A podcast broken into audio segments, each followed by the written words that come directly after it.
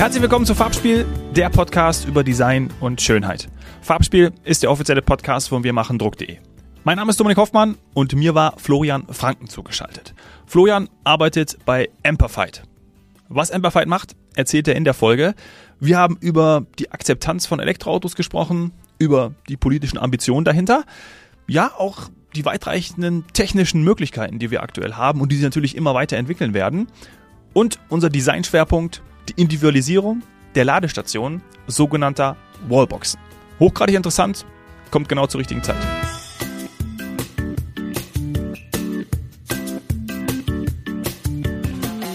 Florian, herzlich willkommen im Farbspiel-Podcast. Grüß dich. Ja, hallo, freut mich hier zu sein. Grüß dich ebenfalls.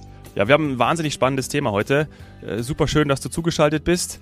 Wir behandeln ein, ja, ein, ein, ein sehr aktuelles Thema auch. Da haben wir im Vorgespräch auch häufig äh, drüber gesprochen. Elektromobilität im Allgemeinen und der dadurch bestehende Bedarf an Lademöglichkeiten. Das wird heute unser Thema sein. Über Elektromobilität wird viel berichtet. Kannst du, Florian, einen kleinen Einstieg in diesen großen Bereich geben?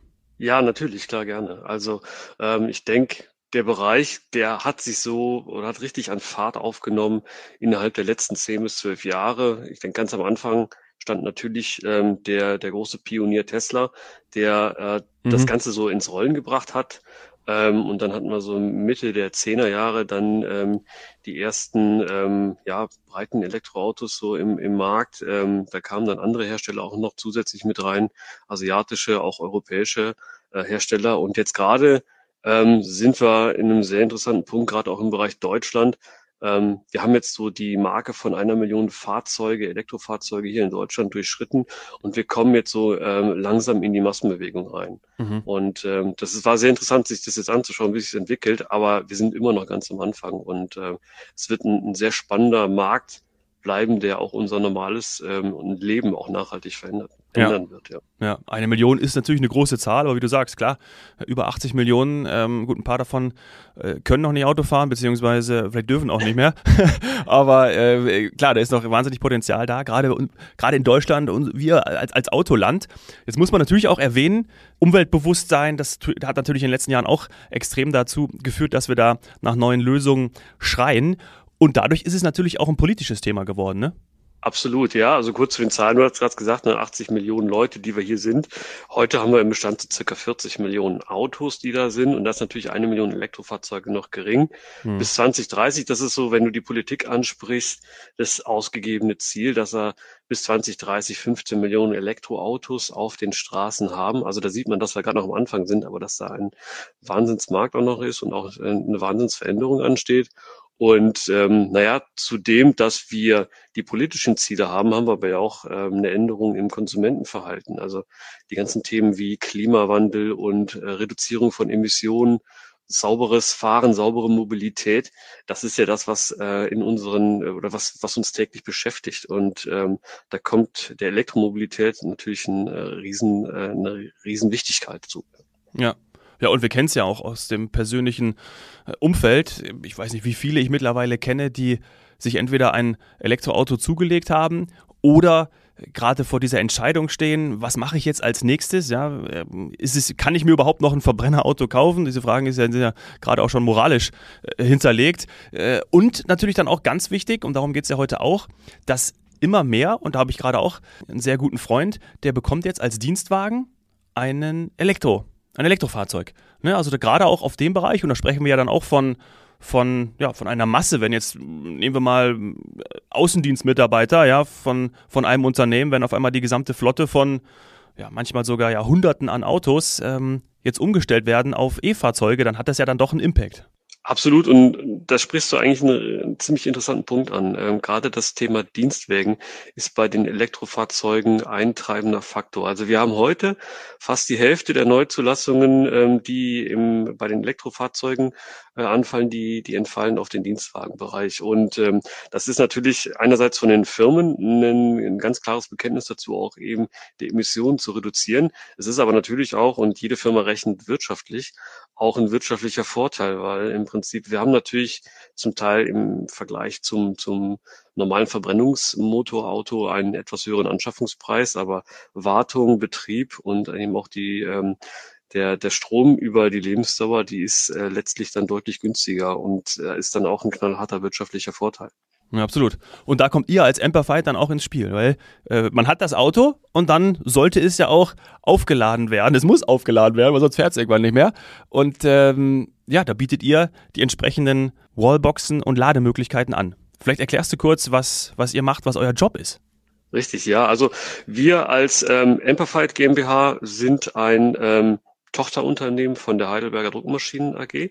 Das ist ein mhm. Traditionskonzern, deutscher Traditionskonzern, über 170 Jahre Firmengeschichte im Bereich des Hochpräzisionsmaschinenbaus. Aber wir haben unsere Kompetenz, die wir aus dem Maschinenbau haben, nämlich auch ähm, Fertigung eigener Elektrotechnik, jetzt genutzt, um genau in diesen neuen sich entwickelnden Markt ähm, rein, rein zu entwickeln und ähm, dort ein Portfolio aufzubauen, was im Prinzip heißt, wir bieten Lademöglichkeiten für Elektroautos an. Und die können durchaus unterschiedlicher Natur sein. Das kann von der Wallbox, was im Prinzip eine Elektroladestation für den Heimbereich ist, ähm, hingehen bis hin zu Lösungen für Mehrfamilienhäuser, was ein sehr wichtiges Thema ist, denn nicht äh, jeder hat ein Eigenheim, viele wohnen in Mehrfamilienhäusern und ähm, bis hin eben zu öffentlichen Ladeinfrastruktur.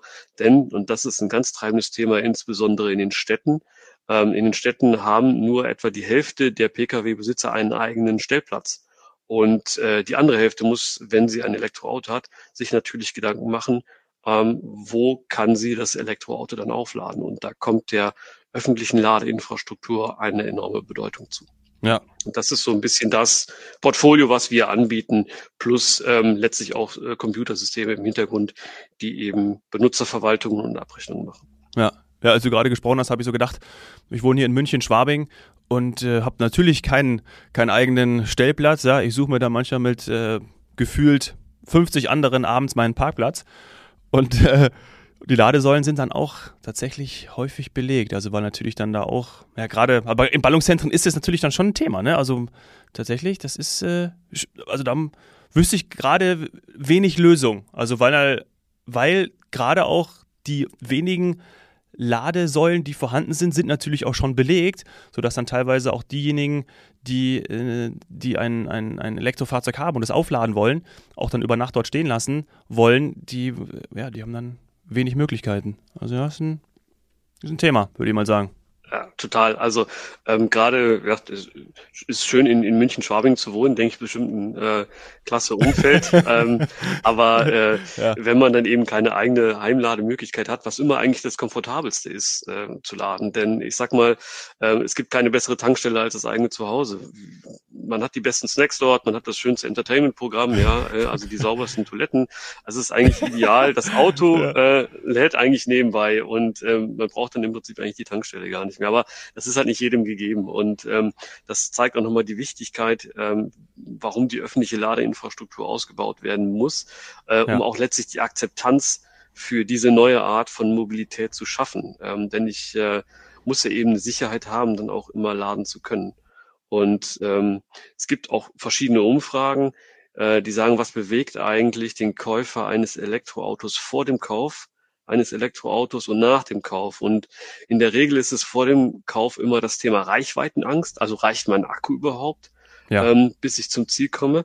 Äh, das ist interessanterweise nach dem Kauf rutscht das relativ weit nach hinten. Aber dann ist eher das Thema, was die Leute bewegt, ist, ähm, finde ich ausreichend Ladesäulen, um dann eben ein Auto wieder nachzuladen. Mhm. Bevor wir zum Kern unseres Gesprächs kommen, nämlich gerade ja auch mhm. um, um, das, um Design und Personalisierung, was vielleicht noch gar nicht so viele wissen, ja, und auch gerade diejenigen, die eben gerade auch vielleicht erst vor der Kaufentscheidung stehen.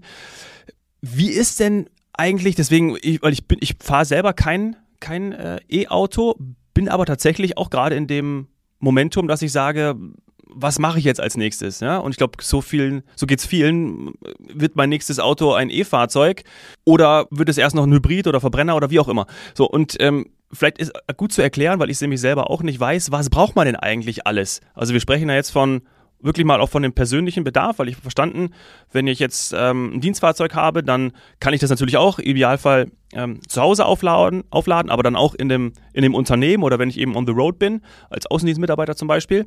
Ähm, aber wenn ich jetzt zu Hause bin und wir machen mal diese beiden Cases auf, ich habe tatsächlich, ähm, bin leider noch nicht in der glücklichen Lage, wie ich ja jetzt gerade schon äh, gesagt habe, dass ich ein, ein Eigenheim habe, irgendwo ja, draußen auf dem Lande mit der Familie, vor Ort vor München.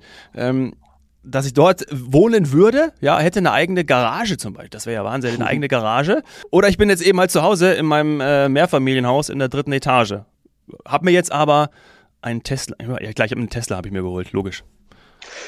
Ja, also das sind nämlich genau diese verschiedenen Fälle und ähm, das ist vor allen Dingen auch da so spannend, weil das, das Ganze ist noch in Entwicklung und zum Teil sind auch ähm, gesetzliche Grundlagen äh, noch derzeit in der Erarbeitung. Aber fangen wir mal mit dem einfachen Fall an. Also jetzt ähm, gehen wir mal davon aus, ähm, du hast tatsächlich jetzt in einem Vorort von München die glückliche Situation, dass du mhm. ein, ein Familienhaus hast, eine eigene Garage, dann äh, kannst du dir im Prinzip eine Ladestation zu Hause installieren und dann dein Auto damit laden. Also ähm, das wäre eigentlich, ja, du hast vielleicht noch äh, bei der bei der Ladestation eine App, über die du dann ähm, die Ladeleistung dir angucken kannst, kannst dir die Historie zum Beispiel angucken, hast damit immer eine Transparenz, was denn letztlich ähm, in dein Auto für Strom geflossen ist, äh, kannst auch dir den, den Preis einstellen und weißt dann auch letztlich äh, anhand deines Stromvertrages, ähm, wie viel Geld das letztlich ist und wie viel du auch vielleicht im Vergleich zu äh, einer Tankfüllung Benzin eben gespart hast. Ah ja.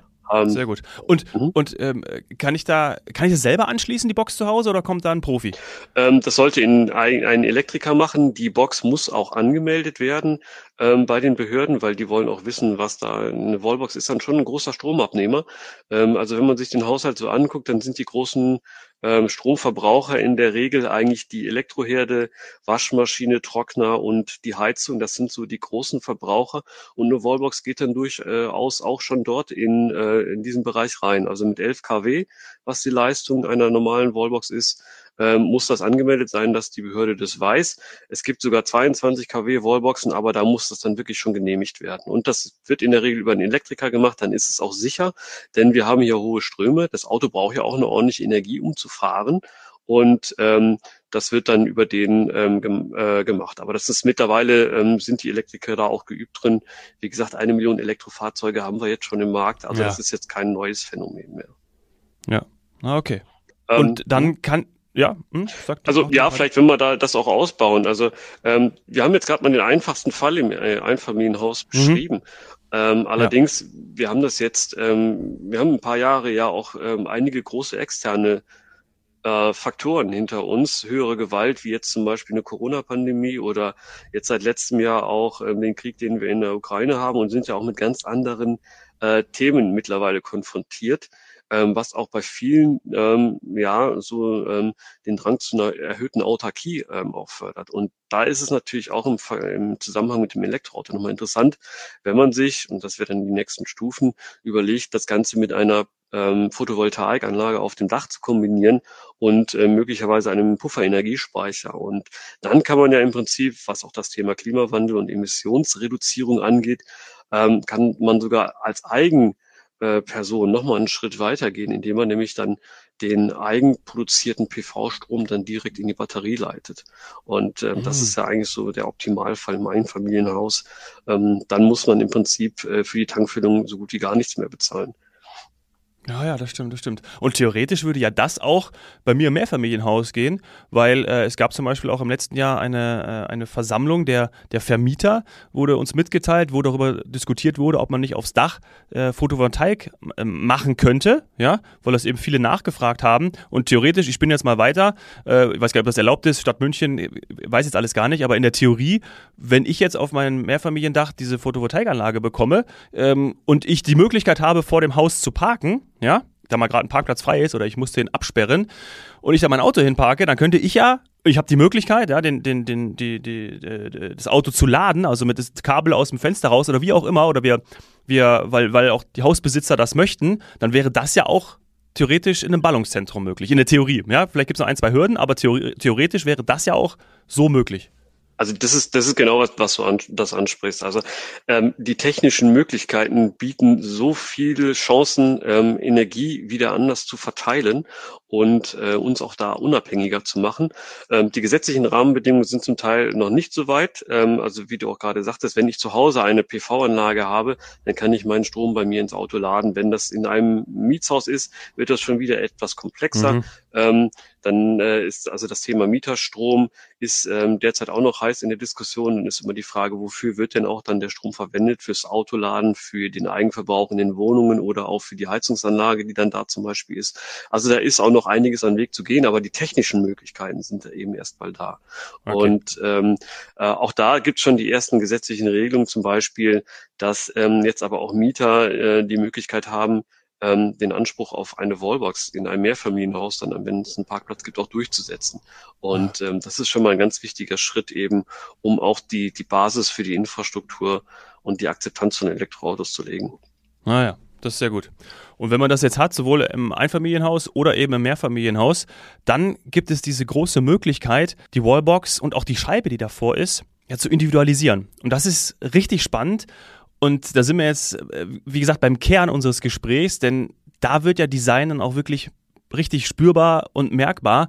Und klar, ich kann es natürlich einfach sehen, weil wenn ich mir das vorstelle, dass ich bei mir zu Hause dann entweder die, die Hausnummer drauf mache oder vielleicht sogar auch äh, ja, unseren, unseren Familiennamen oder, oder ja, das sind ja, ist ja dann auch wirklich äh, der, der Kreativität keine Grenzen gesetzt. Und das macht ja auch Wir machen Druck, ja, das gibt ja dann auch bei wirmachendruck.de im, im Online-Shop äh, in Zusammenarbeit mit euch. Ne? Und das ist ja ziemlich geil, weil als ich das gehört habe, ich gedacht, hey, wenn ich jetzt, habe ich wieder geträumt. Also wie gesagt, es geht natürlich überall beim Händler, der kann sein, sein Firmenlogo drauf machen bei mir zu Hause. Es geht aber natürlich dann auch bei mir zu Hause in meinem Traumhaus, in meinem Einfamilienhaus, wo ich dann davor eben, ja, zum Beispiel auch einen Fußball einfach drauf machen würde oder FC Bayern Logo, irgendwie sowas würde ich halt, irgendwas Geiles würde ich drauf machen. Ja, natürlich. Also das, das, da sind auch der Fantasie und der Kreativität keine Grenzen gesetzt. Und ich meine, warum bieten wir das an? Also äh, generell sehen wir ja einfach äh, ein, eine große Entwicklung zum Thema Personalisierung und Trend. Und ich will das mal an einem kleinen Beispiel festmachen, was wahrscheinlich jeder kennt. Also bei uns letztens unsere Nachbarin hat äh, ein, ein Kind bekommen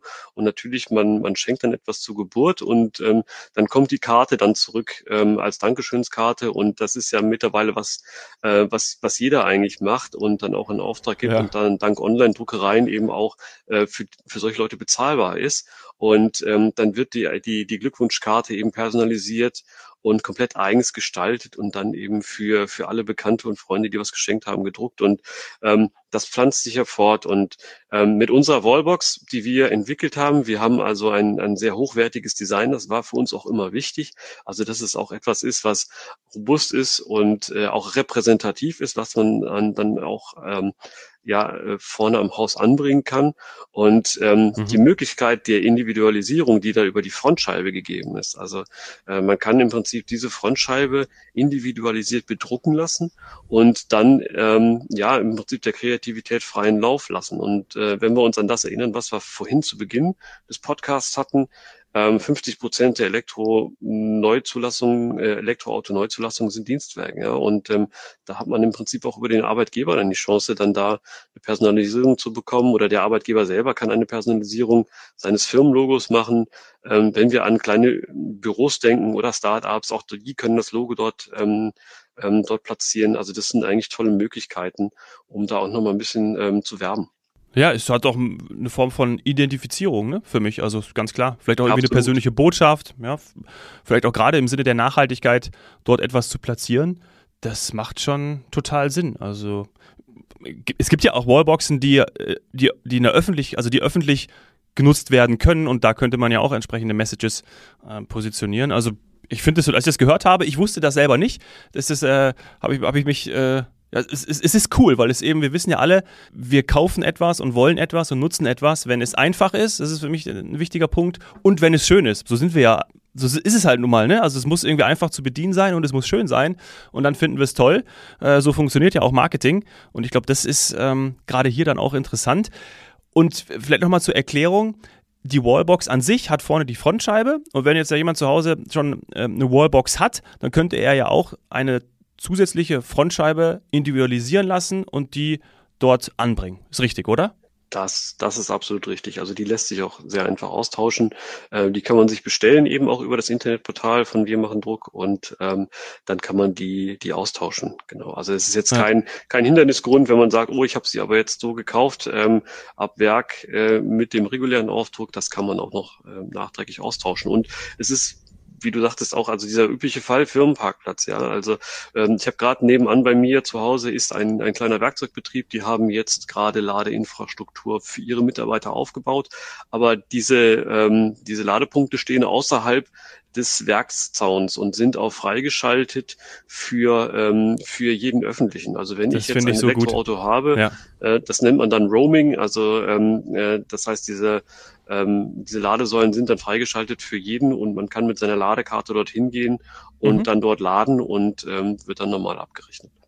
Ja, hey, das finde ich super. Also genau das gehört zur modernen Infrastruktur hinzu und ja, sollte es auch nicht irgendwie, man es wird ja auch bezahlt, aber man muss irgendwie die Infrastruktur zur Verfügung stellen und dass man das eben nicht ja auf dem hofeigenen äh, Firmen, also auf dem firmeneigenen Hof, Hof macht, sondern eben auch zur Verfügung stellt, finde ich, ähm, ja, finde ich gut.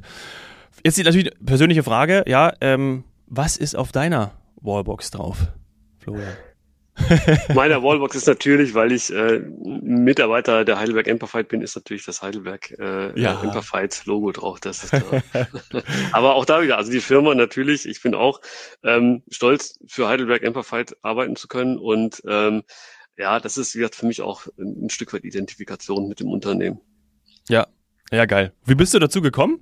Interessiert mich schon sehr immer ein großes Interesse gehabt an dem Bereich? Ja, das ist tatsächlich in den letzten Jahren gewachsen. Ich persönlich komme eigentlich aus einem äh, anderen Bereich, also das heißt von der Mutterfirma aus dem Druckmaschinengeschäft, ähm, was für mich ein, ein super klasse Job war, ähm, konnte mich da immer sehr gut entwickeln und äh, es war auch ein sehr breites internationales Arbeiten, aber ähm, dadurch, dass ich immer auch sehr neugierig bin und äh, mich weiterentwickeln will, habe ich gesehen, wie sich das äh, Ladegeschäft bei Heidelberg, äh, bei den Heidelberger Druckmaschinen entwickelt hat und die Neugierde hat mich dann auch nochmal dazu getrieben, ich lasse jetzt einfach mal alles hinter mir, ich gehe aus meiner Komfortzone raus und gehe in ein komplett neues Thema rein, was ähm, gerade richtig Dynamik hat, was enorm schnell getaktet ist.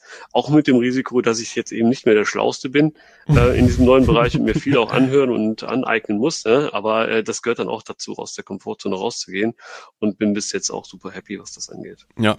Und wenn du eben nicht mehr der Schlauste bist, dann kannst du noch viel lernen. Also Florian, das ist ja super. Ja, ja, absolut. Ja, ja. Wir, wir lernen sowieso unser Leben lang. Ja, großartig. Wirklich interessant. Und vor allen Dingen, wie du auch sagst, das ist ja jetzt noch nicht Ende der Fahnenstange, sondern bin gespannt, was da noch alles passiert. Ich glaube, ähm, ja, das, das, das wird noch richtig cool. Also gerade was man so sieht, auch die Elektrobusse und Elektro, äh, ja, Elektro-LKWs und, äh, und mein großes Thema ist ja auch, weil ich so ein großer ähm, Flugafficionado bin, äh, ich schaue immer, okay, synthetisches Kerosin, das wird bald kommen, aber wann wird so dieses erste erste, äh, erste, Passagiermas erste Passagiermaschine kommen, die dann wirklich auch voll elektrisch ist. Das ähm, ist noch ein weiter Weg, aber ich finde es cool, dass wir ihn gehen und man muss nicht alles sofort können und die Lösung bereit haben.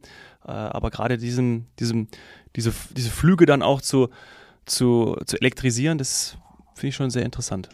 Ja, ich glaube, das ist auch etwas, äh, was wir uns bewusst machen müssen. Es wird, wie du sagtest, nicht alles ab, ab Tag eins perfekt und super funktionieren. Es ist äh, immer ein Prozess und eine Entwicklung und ähm, auch in der Technologie wird sich viel tun. Wenn wir uns anschauen, wie sich der Verbrennungsmotor entwickelt hat und wie sich die Auto, Autos äh, äh, entwickelt haben, gehen wir mal ähm, 30 äh, Jahre zurück zum Beispiel. Ähm, ich weiß noch, als ich als Kind mit meinen Eltern in den Urlaub gefahren bin, da gab es halt keine Klimaanlage und ähnliches und trotzdem fuhr man dann eben eben über die Alpen nach Italien bei, bei ähm, hohen Temperaturen. Das ist ja heute unvorstellbar. Ja, aber das, das wird sich auch entwickeln und wir sind gerade am Anfang der Elektromobilität. Also da erwartet uns noch viel, viel Spannendes. Äh, und ähm, zum Thema Reichweitenangst beispielsweise. Ich habe mhm. häufig auch Kollegen, die mich fragen, ja, reicht denn der Akku überhaupt? Bleibe ich denn dann nicht irgendwann stehen? Also es gab gab viele, die früher auch immer noch einen Reservekanister Benzin äh, im Kofferraum hatten, äh, aus der Angst, ich erreiche die nächste Tankstelle nicht mehr. Das gibt's heute nicht mehr, weil einfach die Sicherheit gegeben ist. Aber das ist eigentlich, und das finde ich das Spannende an diesem, an dieser Industrie und an diesem, wie wir uns fortbewegen. Wir sind am Anfang, wir sind gerade eigentlich mitten dabei, ähm, das ganze Thema Bewegung und Mobilität neu zu denken und können da dran teilnehmen. Und ich kann auch nur jedem raten, wer die Möglichkeit hat, äh, mal ähm, in ein Elektroauto zu steigen, das auf jeden Fall wahrnehmen. Das erste Mal, man wird merken, der Puls steigt nochmal, es ist nochmal aufregend, es ist nochmal was Neues und äh, nochmal eine ganz andere Erfahrung. Also du bist jetzt noch kein Elektroautobesitzer, aber wenn du die Chance hast, äh, probier es aus und probier auch öffentlich mal zu laden. Ähm, das, das ist schon nochmal eine enorme Horizonterweiterung. Das werde ich tun. Ich bin schon mal mitgefahren und fand das Erlebnis auch schon cool. Also gerade auch durch diese, man, man denkt ja, auch, ich glaube, Kritik auch am Anfang war ja immer so, ja, man verliert so ein bisschen dieses Fahrgefühl oder so, irgendwie, das meine ich nochmal im Kopf zu haben.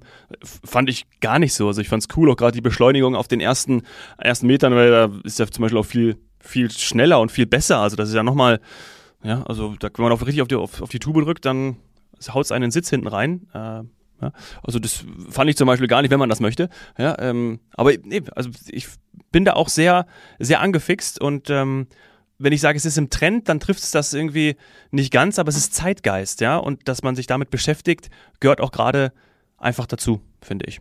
Das, das stimmt. Also zum, zum Thema Fahrstil natürlich, es ist ja eben auch was das Thema Beschleunigung angeht, ein, ein deutlich sportlicheres Fahren. Es ist aber ja. auch, und äh, auch das ist so ein Thema, es hat sich ja schon bei den äh, Autos mit Verbrennungsmotor angedeutet.